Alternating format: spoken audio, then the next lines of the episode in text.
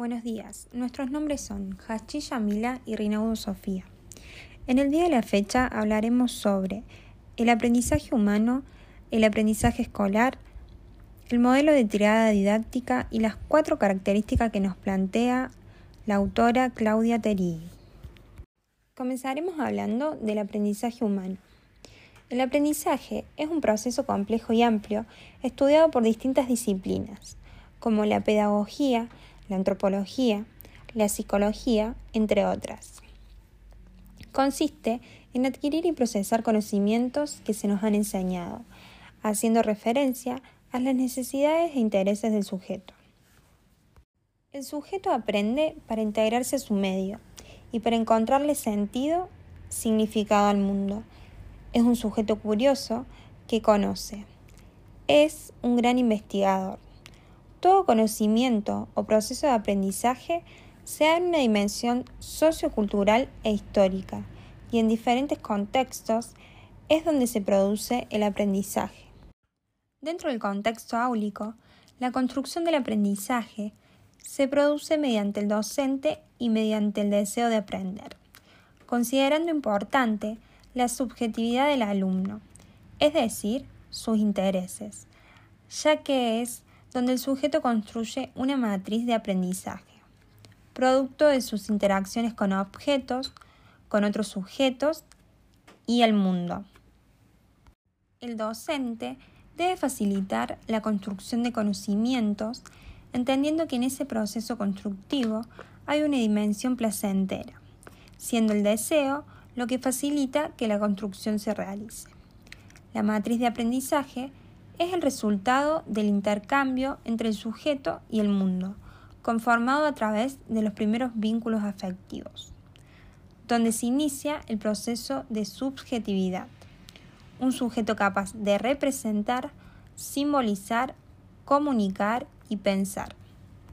La enseñanza tiene que procurar la problematización de dicha matriz, permitiéndole al sujeto introducir la reflexión.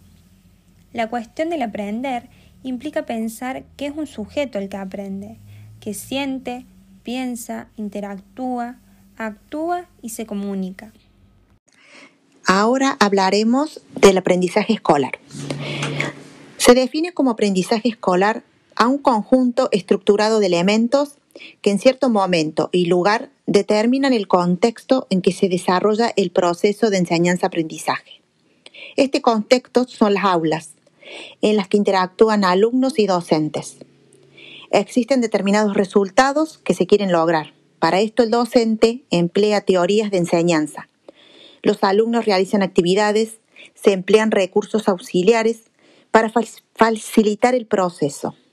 Este modelo es llamado diada, porque actúa el docente y el alumno. En las últimas décadas, diversos análisis teóricos han centrado sus explicaciones sobre la base de modelos triádicos, o sea, docente, alumno y el saber enseñar. Si en esta relación pedagógica algún elemento está ausente, la relación pierde fuerza. Este modelo se presenta en forma de triángulo, cuyos vértices se encuentran relaciones de reciprocidad. La metodología didáctica surge de la decisión del docente de plantear la enseñanza de ciertos contenidos. La participación de actividades organizadas donde los sujetos consiguen apropiarse de los motivos que los orientan y por último la relación del alumno con el saber que se establece mediante una determinada estrategia que se encuentra bajo un régimen de trabajo particular, que implica la definición de tiempos, de espacios y de contratos implícitos que regulan las relaciones y producciones que allí tienen lugar.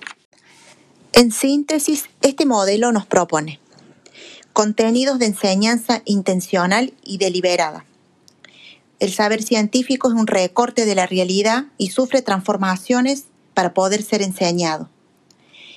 Esta relación debe ser negociada mediante reglas, normas, responsabilidades, funciones, tiempos y formas de acción un ambiente saludable para poder aprender. Se mejoran los resultados cuando se seleccionan contenidos significativos para los alumnos. tanto docentes como alumnos deben estar abiertos al diálogo, al respeto y compromiso mutuo. Se prioriza la participación de los alumnos y la integración de alumnos con problemas de adaptación. La autora Flavia Terigui nos propone cuatro características para pensar los aprendizajes escolares. Uno, el aprendizaje escolar está ordenado por un cronosistema, que es un sistema de ordenamiento del tiempo en etapas, como ritmo de adquisición de aprendizajes, duración de la jornada escolar, de un módulo, etc. 2. Aprendizajes descontextualizados. Se enseñan saberes en la escuela producidos afuera de ella. Se intenta restituir algo del saber científico, pero se sabe que ese no es el contexto de producción del saber. Estos son ejemplos de los contenidos dados en ciencias naturales. 3. Aprendizaje basado en la presencialidad. Es la manera que encontró la escuela de reunir grupos grandes de alumnos, a quienes enseñar de manera conjunta. 4. Enseñanza simultánea. La enseñanza es la misma para todos. Todos aprenden las mismas cosas al mismo tiempo. Se trata de un aprendizaje monocrónico. Aprendizajes sostenidos a lo largo del tiempo con el mismo grupo de alumnos a cargo del mismo docente. Los aprendizajes siguen un ritmo más o menos parejo, pero no todos lograrán hacerlo. Para cerrar con la temática del aprendizaje, Citaremos con un ejemplo del libro Psicología del Desarrollo de la Infancia de la autora Diane Papalia. El ejemplo que vamos a dar trata de un estudio que ligaba los éxitos de un número de personas en edad adulta al hecho de haber estado durante el primer grado en la clase de una profesora muy especial. Fue originalmente emprendido para rastrear cambios en el coeficiente intelectual entre niños de un barrio pobre de una ciudad del interior. Sin embargo, se descubrió una relación sorprendente y perdurable entre el hecho de haber estado en el primer grado con la señorita A y una cantidad de eventos felices. Muchos más de los antiguos estudiantes de la señorita A mostraron impresionantes aumentos en el coeficiente intelectual a través de los años, comparados con niños de primer año de la misma escuela que habían tenido diferentes profesores. Más notable fue la relación entre haber sido alumno de la profesora A y las medidas del éxito del alumno, tales como la posición ocupacional, el tipo de vivienda y la apariencia personal. Cuando los investigadores entrevistaron a los graduados de la escuela, no sabían cuáles estudiantes habían tenido cuál profesor en el primer grado, y los graduados que habían estado en la clase de la señorita A obtuvieron mejor puntaje en todas estas mediciones. ¿Qué hizo la señorita que fue tan especial? Ella mostró confianza en la capacidad de los niños y los animó para trabajar duro y justificar esa confianza. Les dio tiempo extra a aquellos que lo necesitaban, quedándose con ellos en el colegio después de clase. Ella se preocupaba, era afectuosa, compartía su propio almuerzo con los niños a quienes se les había olvidado de llevar y recordaba a los antiguos estudiantes por su nombre, aún después de 20 años. ¿Qué milagros, qué milagros podrían hacer los colegios con más señoritas A? Vemos como además de la motivación, el interés, la disponibilidad y las características del sujeto, debemos considerar otros factores que intervienen en el proceso de aprendizaje, tales como las expectativas como conductas, palabras y actitudes que están relacionadas muchas veces con el éxito y con el fracaso escolar de los alumnos.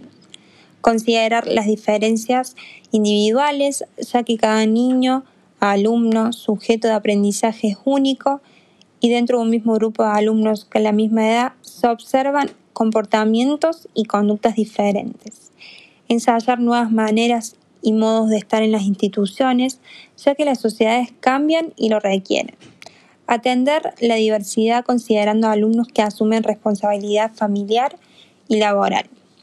El docente tendrá una implicancia decisiva en el proceso de enseñanza y aprendizaje, y sus características psicológicas influirán en el establecimiento del vínculo educativo.